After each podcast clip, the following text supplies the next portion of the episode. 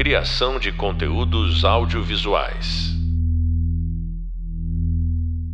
Olá, olá, pessoal. Sejam muito bem-vindos a mais um episódio de podcast da nossa disciplina Projeto Criação de Conteúdos para Formatos Audiovisuais. Estamos quase chegando ao fim da nossa disciplina. Como vocês sabem, o primeiro bloco de conteúdos tinha como objetivo contextualizar, do ponto de vista teórico e prático, assuntos pertinentes ao audiovisual. No segundo bloco, nos debruçamos sobre casos reais e discutimos os seus significados.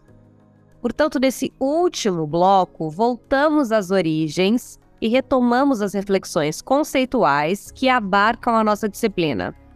Vamos falar sobre mudanças e perspectivas no audiovisual do ponto de vista da direção e da perspectiva da universidade. Para isso, eu tenho o prazer de receber aqui o diretor Alex Vidigal. Alex Vidigal é cineasta com vasta experiência acadêmica como professor universitário brasiliense, é especialista em mídia, política e sociedade. Seja muitíssimo bem-vindo, Alex. Obrigado, Ana Júlia. Obrigado pelo convite. É uma honra estar aqui no podcast. A honra é nossa. Alex, a nossa meta nesse episódio é discutir um pouco sobre as mudanças no mercado audiovisual. Vamos começar daqui. Quais são as vantagens e desvantagens que essa nova realidade de muitos aplicativos, muitas janelas para exibir, inúmeros projetos audiovisuais nos traz na sua perspectiva? Em primeiro lugar, é, eu, eu acredito que diferente do século XX, que o audiovisual era, era algo do caráter mais verticalizado, é, não ficam em grandes majors hoje, né? não ficam em grandes empresas, né? essa possibilidade da fruição do audiovisual. Né? Antigamente era dos grandes estúdios hollywoodianos ou dos grandes broadcasts televisivos, né? e agora a gente tem a possibilidade é, de uma relação no século XXI mais horizontalizada, né? Onde essa tecnologia não é de posse de poucos pelo alto valor, mas ela é, é, um, é um valor acessível e pode se tornar um mercado é, potencial e ativo, como eram de grandes estudos e, e, e, e grandes redes televisivas, né? O grande exemplo que a gente tem hoje, né? Tem muitos players que compram materiais de produtores independentes, né? Lembrando que o independente no audiovisual sempre existiu, mas ele tinha uma outra potência, né? Quando se diz independente o comercial, o caráter do circuito comercial é outro, né? Tem outro espaço e hoje independente ele tem uma outra visibilidade, né? Tanto televisiva quanto cinematográfica, né? A gente fala no século XXI em produção independente, hoje até vendo o Oscar, todo ano tem um filme independente da vez, assim. Tem, é, parece que já entrou até no métier deles ter filmes independentes, né? Que geralmente são comprados por grandes estúdios, né? É, esse é um ponto. No caráter televisivo, Hoje a gente tem muitas produções que elas vêm de outro espaço, né? Elas vêm de um espaço é, de produções independentes que chegam a ser vendidos para a televisão, né? Eu mesmo fui afortunado de ter um curta que eu produzi que foi passado, por exemplo, é, no, na, na Rede Globo, né?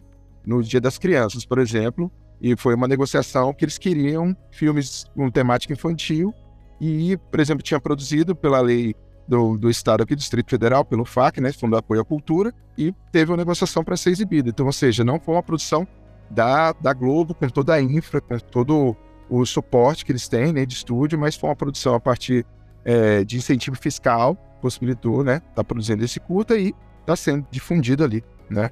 E essa trajetória é, dessas difusões, você acha que isso acaba englobando um eixo, por exemplo, aqui tratando de Brasil, que foge o eixo Rio-São Paulo? Eu acredito que sim. Por sinal, eu vejo que os mercados hoje, numa política mais inclusiva, é, elas procuram contemplar é, espaços né, que não sejam hoje espaços só Rio e São Paulo. É, eu vejo muitas produções hoje né, se destacando.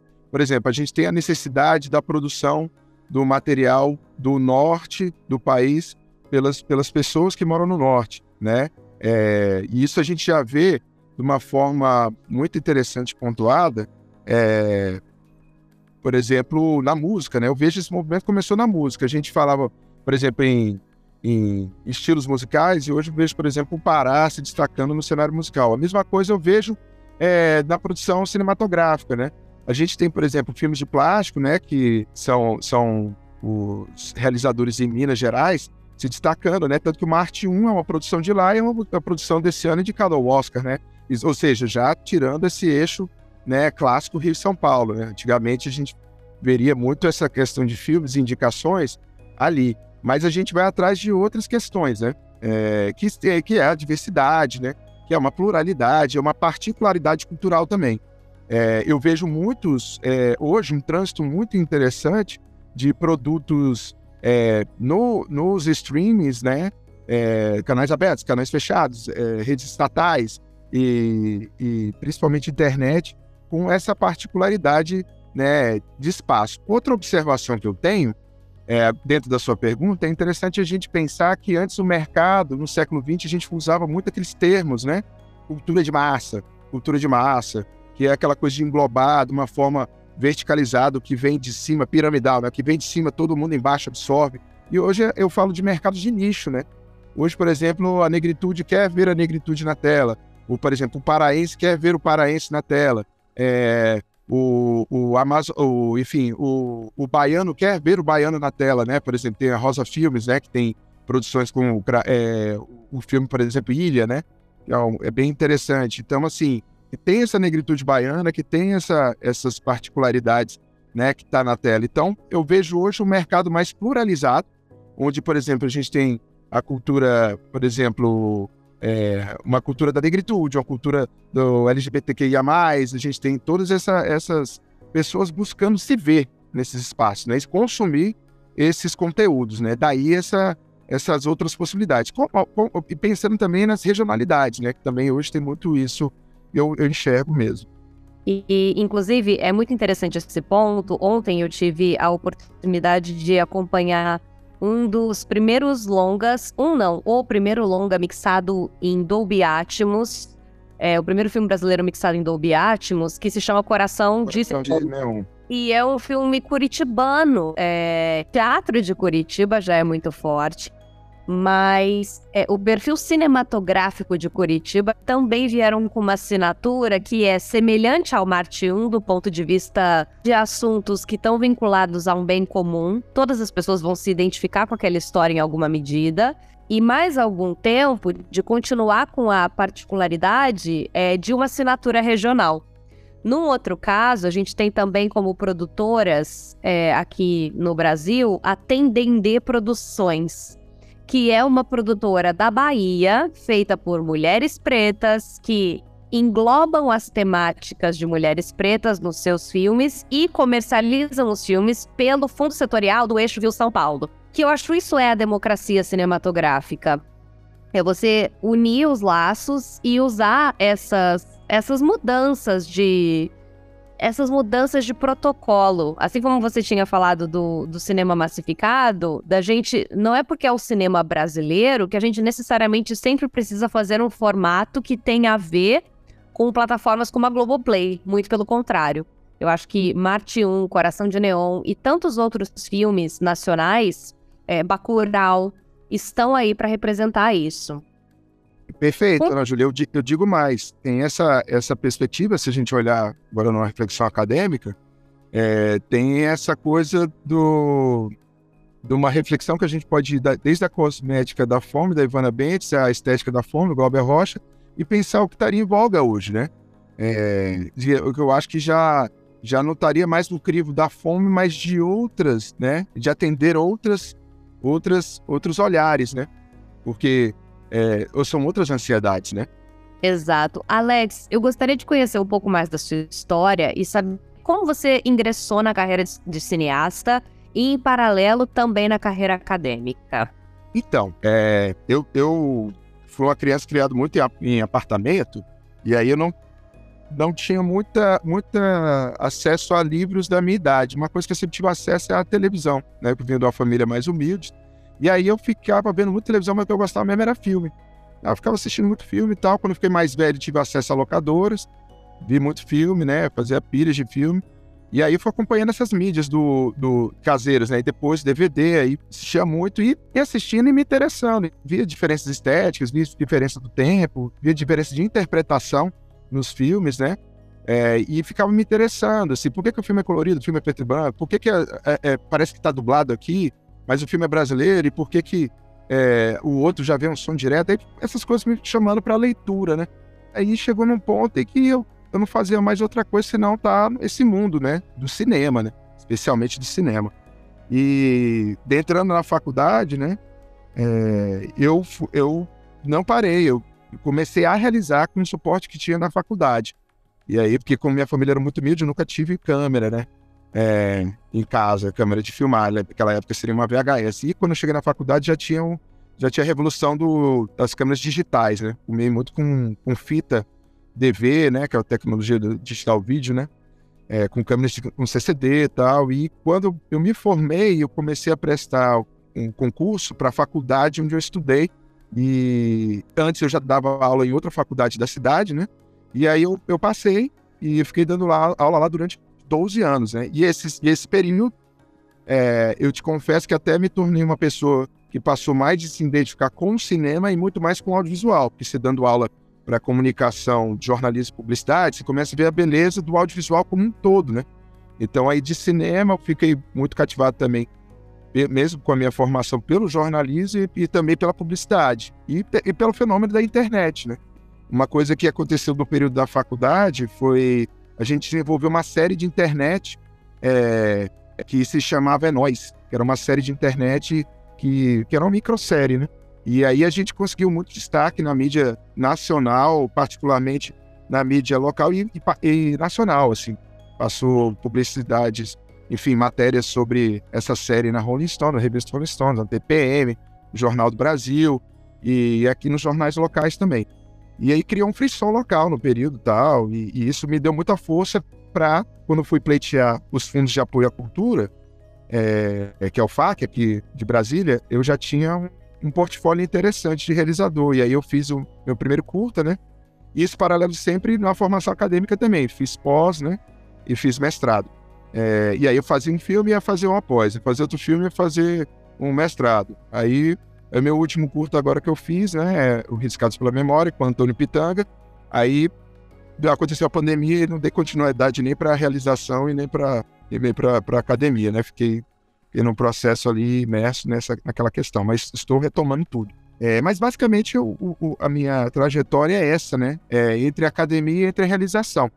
E, enfim, né? Esses dois mundos sempre me interessou também muito. A leitura sobre o audiovisual hoje, né? não só pelo cinema, mas o audiovisual como um todo, e também é, é, é, a vivência de realização. É, esse mês mesmo, eu tava, esse mês passado mesmo, eu estava filmando é, aulas de zootecnia no Mato Grosso do Sul, né? Então, tem essa coisa da realização, da captação e também de forma plena, também não é só realização de ficção, né? Já, já filmei eventos, já filmei, enfim, aulas, né? Enfim, eu sou hoje do audiovisual pleno, assim dito. É bem interessante a gente observar que ao longo da construção dessa disciplina e de tantas outras, é, todos os profissionais que estão vinculados à multimídia, ou ao audiovisual, ou ao cinema, ou ao universo da televisão, têm esse viés de inquietude e essa assinatura de sempre procurar pesquisar a respeito de algum assunto. Então é um lugar do descobrimento, né? Descobrir novas culturas, descobrir novos meios, novos ensinamentos, descobrir como as pessoas vivem em determinado lugar. Eu acho que é, essa nossa curiosidade é algo que nos motiva a estudar sempre. E eu acho que é isso que faz com que os alunos que estão aqui nos ouvindo nesse momento procurem uma pós-graduação para que eles é, possam alimentar essa curiosidade com embasamento e contar boas histórias que alimentem a alma de outras pessoas. Então, eu acho que esse ciclo da comunicação é uma coisa tão bonita, tão integrada e que é, é uma honra para mim conversar com pessoas como você que tem esse ciclo como força motora da vida. É, que é uma coisa que eu faço e que, em paralelo, acaba atraindo pessoas que fazem a mesma coisa.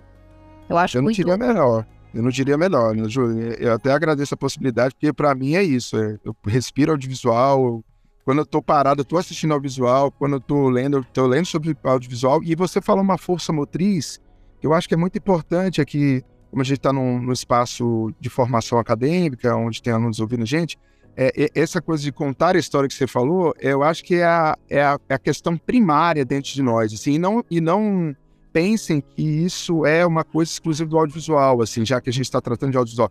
Eu acho que a beleza de tudo é você encontrar sua mídia. De repente tem até gente aqui numa formação é, dentro do audiovisual, mas, cara, não me encontrei no audiovisual. Então vai para mídia escrita, vai para mídia sonora, é, vai para mídia, uma mídia web, é, encontre seu caminho. Que eu acho que é, é, essa energia de contar a história, como você está falando dessa energia de ir atrás, né? Eu acho que tem que ser a energia primária e mais poderosa de tudo, assim, de você do encontro e de uma realização mesmo. Aí eu acho que você vai ter tudo quando você entra nessas possibilidades. E nessa questão, porque a gente está falando aqui sobre criação, criatividade e algo que tenha uma assinatura quase, é, quase como um, RG, né? Um DNA do próprio produtor ou do próprio diretor. A gente tem ouvido recorrente pessoas e emissoras, inclusive, é, adquirirem projetos prontos, formatos que já vêm, por exemplo, como a Endemol, é, nessa era de prestação de serviços entre emissoras. Qual é a relação disso com essa terceirização da produção? Como você enxerga isso? E, e aí estou me referindo a formatos de programas fechados, vários reality shows. Como você enxerga esse tipo de massificação de conteúdo? engraçado, Ana Júlia, porque eu agora eu vou trazer aquele conceito é, que a gente ouve falar muito, né? Tem até documentário sobre isso, o famoso Zeitgeist, né? Por quê? Porque a Demol, ela já preconiza algo que que estava que tava no, no, no jeito do século XXI, que é justamente essa possibilidade da, da autoexposição, né? Dos, claro que a Demol tem vários é, é, oferece vários programas, né? Várias produções de conteúdo dentro do leque dela, né? É, e em especial, é, a gente tem um reality show, né? Que é o Big Brother, que é vendido para vários países do mundo. Interessante também a gente falar, né, que muita gente não tem ciência, não, não tem uma pesquisa muito profunda, que o Big Brother ele não é, se deu de forma plena em todas as culturas. Teve cultura que não durou três edições, duas edições, é, porque tinha particularidade cultural, olhar a vida dos outros, né? você está presenciando diariamente, é, simpatizar, não simpatizar, tomar partido, não tomar partido. Por sinal, o, o, próprio, o próprio reality show Big Brother, ele tem uma característica muito interessante que a gente pode ver como é que é o poder do tempo agindo dele, dentro do século XXI. Por que, que eu digo sempre do século XXI? Porque é uma era, a, o século XXI é a era, é a era digital de uma forma plena, né?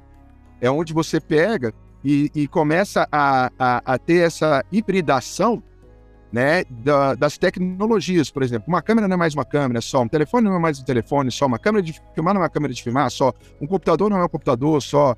É, você tem a possibilidade disso tudo estar tá no seu smartphone, né? Ele ainda é fone porque ele começou com a função primária, né, que a gente carregava pessoalmente, mas poderia ser smart PC, né? Mas assim, foi realmente a grande revolução de falar, de se comunicar pela voz, é, que levou isso tudo, né? Porque é, é, a função primária. Tem gente que a gente não pode esquecer que nosso país, né, muita gente ainda não é alfabetizada, né? É, e essa questão da alfabetização também é algo crucial dentro dessa revolução dos smartphones no mundo inteiro. Pensemos que, como aqui, outras pessoas em outras partes do mundo também não são alfabetizadas. Então, essa possibilidade da comunicação oral é a, a, é a questão primária dentro da comunicação. Até as crianças, quando começam, elas começam comunicando mais de forma oral para depois ir para a escrita. E não é à toa que essa revolução vem do, do smartphone, né? Porque a partir dessa primeira porta, vão se abrindo outros. Tanto é que tem gente que eu conheço, né, numa perspectiva de mundo, né, de universo, em que não usa nem o teclado, se comunica só por mensagem de voz. Então a gente tem que estar atento a isso. E aí, com essa questão da leitura, também tem a predileção por quê? É, é, tem a direção pelo quê? Perdão, não por quê, mas pelo quê? Por essa, é, é, esses meios de comunicação que você possa absorver de forma plena pela visão e audição, como vídeos, né? Então, hoje a gente vive o império dos vídeos, o império dos, dos podcasts, o, o, império das mensagens de áudio. É, e dentro disso que você está falando, voltando para Edemol, a gente tem elas já trazendo essa questão da possibilidade de, de, olhar a vida do outro. E o que é hoje não as plataformas como Facebook, Instagram, Orkut, dentro do século é, é, 21, se não essa possibilidade de olhar a vida do outro, né? Então a Endemol se deu muito bem porque ela lançou algo que não é à toa que tem tantas edições no nosso país, que é essa possibilidade de estar observando a vida dos outros. E, e aí é a metáfora de toda essa construção de redes sociais hoje que se tem um alto engajamento, né? É, é, tá dentro dessa desse elemento. Claro que ela vem de um de outros outros outros programas, mas eu acho que esse já é já canta muita pedra do que viria depois dentro do, do caráter de mídias até audiovisuais. Inclusive, é, você foi comentando sobre isso e eu pensei no formato de um programa que é o The Masked Singer Brasil, o The Masked Singer Brasil, que é um formato da Endemol, inclusive que veio de Londres, ele é um programa que tem tanto sucesso e está indo para a quarta temporada por, por um viés que é exatamente esse: as pessoas se comunicam por forma da oralidade. Então, é, ele é um programa que usa a linguagem do TikTok, que é uma rede social que faz com que você fique ali por várias horas deslizando a tela ele usa como se fosse o formato dos personagens, são os vídeos de animaizinhos que viralizam no TikTok. Eles transformaram isso em personagens de pessoas que estão escondidas embaixo de uma máscara e que as pessoas têm que dar palpites e adivinhar em cima disso. Então, o próprio formato de programa já é pautado no formato de vigilância, né? Você querer espiar o que tem por trás daquela fantasia e opinar sobre aquilo controle do ponto de vista de segurar a sua a sua atenção, você vai se identificar com algum arquétipo ali de alguma fantasia e vai ficar presa a ela. E num terceiro momento, de escutar a opinião de celebridades, portanto, quatro jurados comentando a respeito de um espetáculo.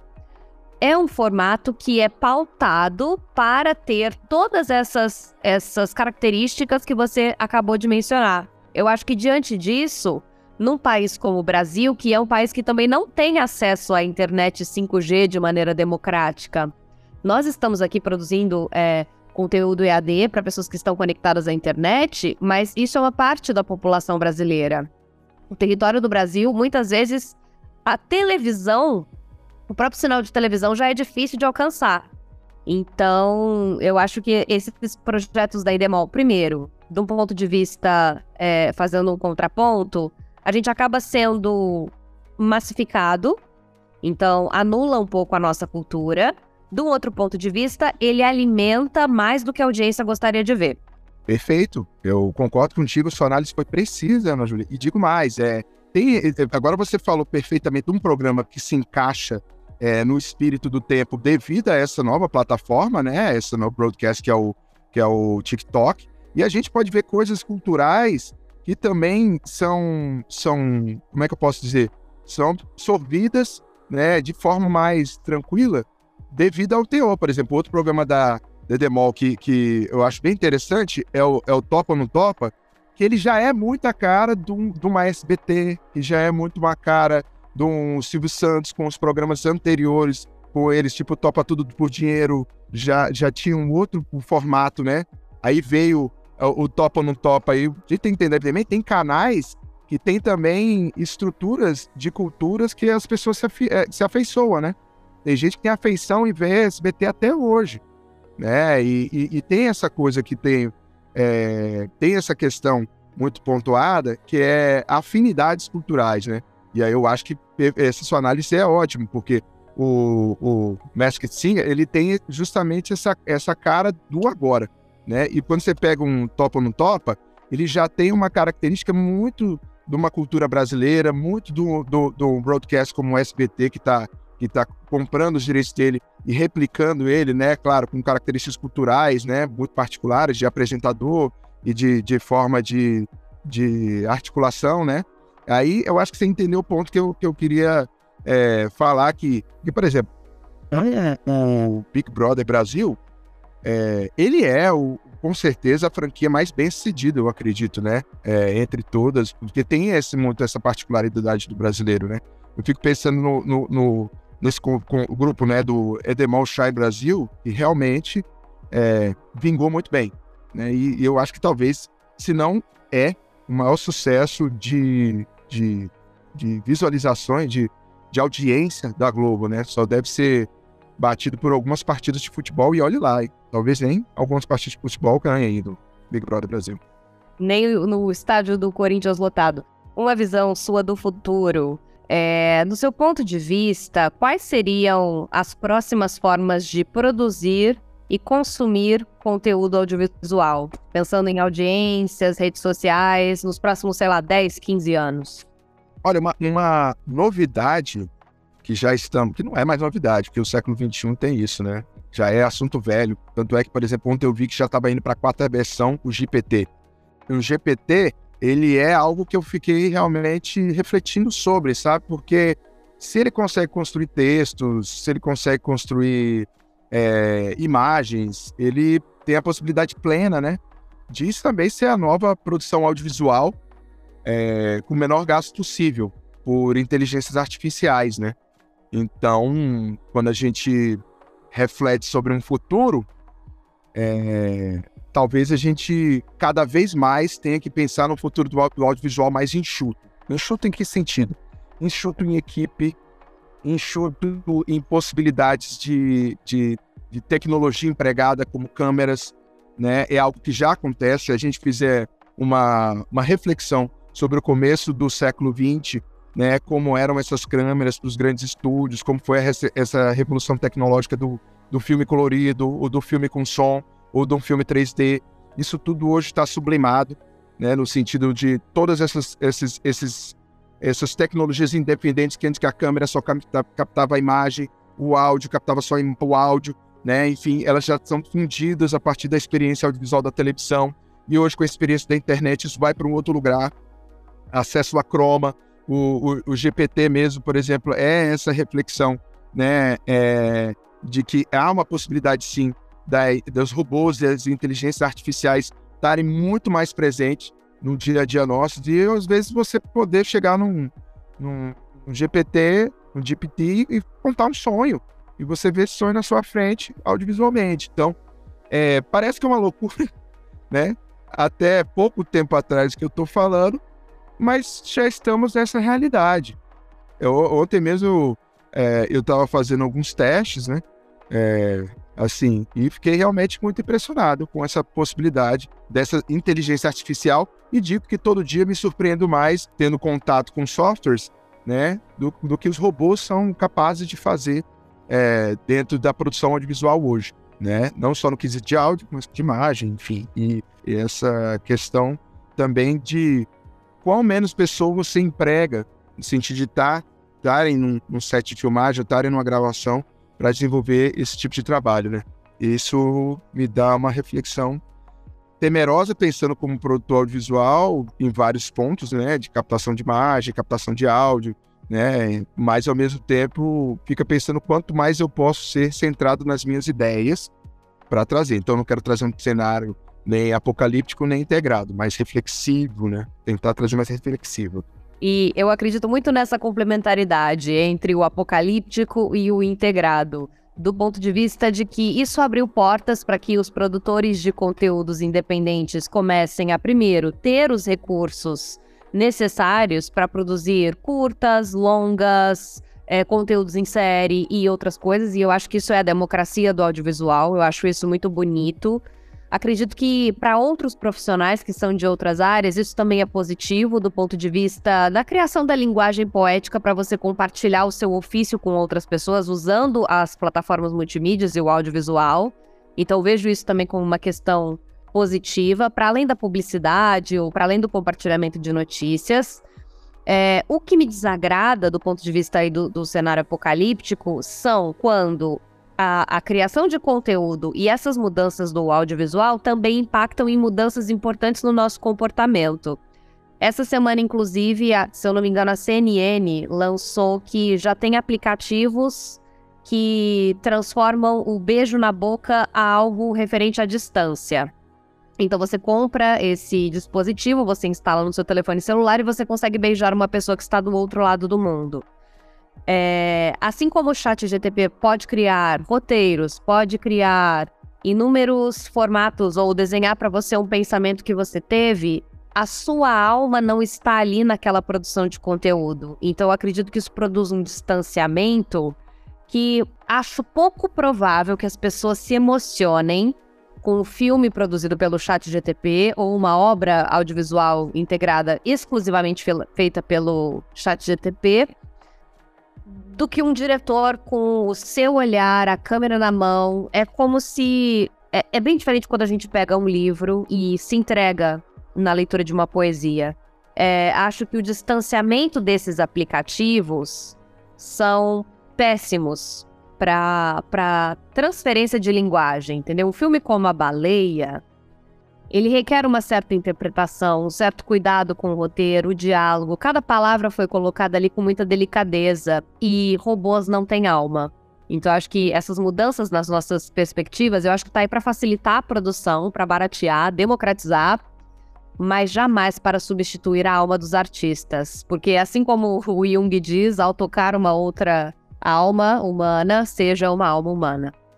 Exato, perfeito, Ana Júlia. Você falou é, é, perfeitamente. É, num presente, eu, eu, queria só refletir sobre isso dentro da sua fala. Num presente, eu acho também muito bonita essa possibilidade da gente ter filmes de Hollywood, né? É, que antes eram impensáveis, né? É, de a gente ter mercados pluralizados, por exemplo, você ter é, Bollywood hoje muito mais forte no que diz respeito ao consumo, você poder ligar uma plataforma como Netflix e ter filmes indianos, você ter uma plataforma é, com outro, várias outras plataformas têm filmes ori, é, é, originários de várias, com todas essas capacidades, não ficar centrado só nessa perspectiva como a gente é, sempre via do eurocentrismo e do American Way of Life, né? Sempre replicado nessa, nessa invasão cultural, né? Eu, eu fico maravilhado com essas possibilidades. E possibilidades também desses realizadores independentes de todas essas partes do mundo estarem desenvolvendo também. É, numa perspectiva futura, eu fico pensando como é que serão esses robôs, né? Mas você já, já citou o muito bem citado Jung, e eu penso também o seguinte: é, se o algoritmo vencer, vai significar então que a gente virou plástico, né? Realmente, porque se eles conseguirem entender a gente melhor que a gente para o consumo, então a gente perdeu nossa capacidade de escolha, né? Porque. É... Mas eu sempre fico reflexivo, porque é o seguinte também eu fico pensando que quanto mais o mercado digital de música cresce, eu vejo o número de vendas de vinil aumentando ainda mais. Então, acho que as pessoas, como você bem disse, eh, vão atrás de livros para ler, vão atrás de vinil para tocar, tocar duplamente, né? o toque físico e o toque da agulha na mídia para ter uma outra experiência sonora, né? E parece uma coisa romântica, mas eu gosto de cheiro de livro eu compro muito livro em sebo, então eu acho que é, esses objetos materiais eles têm uma vida pela existência deles, eles não são só objetos materiais. Hoje eu acho o, a, a, tecnologia digital muito mais estéreo, porque, por exemplo, qual a, fe, a feição que você vai ter com seu celular daqui a um, três anos? Você vai querer um outro celular, aquilo ali vai ser só um receptáculo da possibilidade que você tem que está na nuvem. É, qual, qual é a afinidade que você vai ter com seu computador daqui a cinco anos? Ele vai ser também só um receptáculo de coisas que vão estar no seu Gmail, na sua nuvem, enfim. É, essa sim, a tecnologia digital veio sim para descarte. Agora, os meios materiais, acho que um, um, livro, um disco, até hoje eu tenho VHS em casa, tenho película. Eu gosto de pensar que, que essa ponte do material, ela é chave. Eu não acredito num beijo virtual. Eu não, não, não, eu não acredito, enfim. O Bauman também não, né? Mesmo porque ele, o Zygmunt Bauman, que escreveu Amores Líquidos, ele já dizia que like não é afeto. Então, acho que é, gosto muito de, de ir ao cinema. Você falou que, gosta, que gosta muito de sebos e tudo mais. Eu acho que ir ao cinema, para as pessoas que estão ouvindo a gente, é um hábito que precisa ser adquirido. E do ponto de vista da gente ter esse turning point de virada para a pandemia, o streaming agora, eles estão com uma mudança no tempo da duração dos longas. A gente vê no, no streaming longas de uma hora e vinte, uma hora e quarenta. Obviamente que filmes que saíram da grande tela e vão ser exibidos no, no streaming podem ter duas horas e quarenta de durações e tudo mais. Mas existe agora um novo movimento pós-pandêmico que a duração dos longas nos cinemas está maior e no streaming, os filmes estão mais rápidos, os filmes que são feitos para a janela do streaming. Então, que fique claro estou utilizando essa diferença. Obviamente que o conteúdo do cinema vai ser replicado em alguma plataforma de streaming depois. Isso é natural. Mas a primeira estreia, tipo, se você escolhe a primeira janela para o cinema, é, é naturalmente colocar um filme mais longo. O público tem estranhado isso, do ponto de vista Avatar. Tem duas horas, quase três horas de filme. Num segundo momento, é o cinema se valorizando como sétima arte, dizendo por streaming: vocês estão como é, o nosso segundo lugar. O primeiro continua sendo o cinema e ele vai ser maior por isso. E qual seria o seu primeiro lugar do coração, assim, essa mensagem que você quer deixar para as mudanças dessas gerações que estão nos ouvindo agora? Alex, para a gente finalizar. Eu tenho uma frase que eu, é, eu, eu, eu tenho uma frase que eu sempre digo em sala de aula que é bem assim: trate as pessoas como os filmes e os gêneros de filmes, né? Sem preconceito, né? É, e eu acho que o espaço do cinema sempre será para mim, eu que cresci dentro de salas de cinema aqui da cidade. Já tive a, a tristeza de ir em últimas sessões de salas de cinema aqui da cidade, porque eh, principalmente na década de 90 para 2000, o movimento pentecostal ele, ele adquiriu várias salas de cinema aqui na cidade, como em várias outras partes do país e, quiçá, do mundo. Mas eu confesso para você é, que é, mensagem do coração é vá à sala de cinema, nunca duvide da narrativa e e, e acredite com paixão, né, na sua história que você for realizar. É, eu acho que esse é o ponto maior. Por mais que você se instrumentalize de, de câmeras ou de técnicas cinematográficas, ou até mesmo de repertórios, né, de, de cinematografias de qualquer parte do mundo, se você não trouxer isso para dentro de si, para trazer uma obra diferenciada, né, é, que é você, que está dentro de você, você não, não, não, não terá uma chance contra os robôs, porque os algoritmos estão aí para saber o que, que, se quer de forma mínima, né? Então, seja seja maior que um algoritmo, seja algo original. E é isso que o cinema, a cinefilia hoje mundial quer. Quando você vê os grandes festivais como Locar, Cannes, Sundance, Sundance, né? É, todos esses, esses, festivais eles prezam pela originalidade, né? E aí eu acho que isso está dentro da gente para propor, né?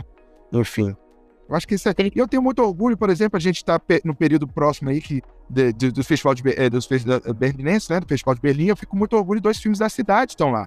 Missangas da Rafa Camelo e o, e o do Adilei Queiroz, né?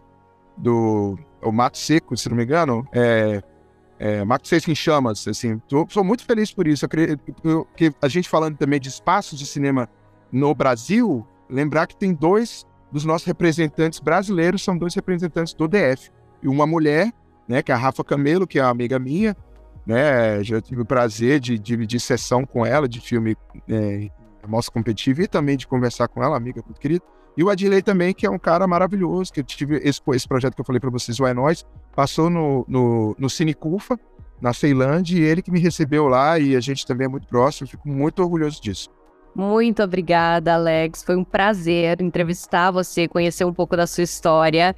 E esses laços que o audiovisual vai conectando são para a vida toda. Portanto, para os nossos ouvintes, sempre mantenham os laços muito bem cuidados e regados, porque são eles que vão fazer a diferença no futuro. Muito obrigada pela sua presença, querido.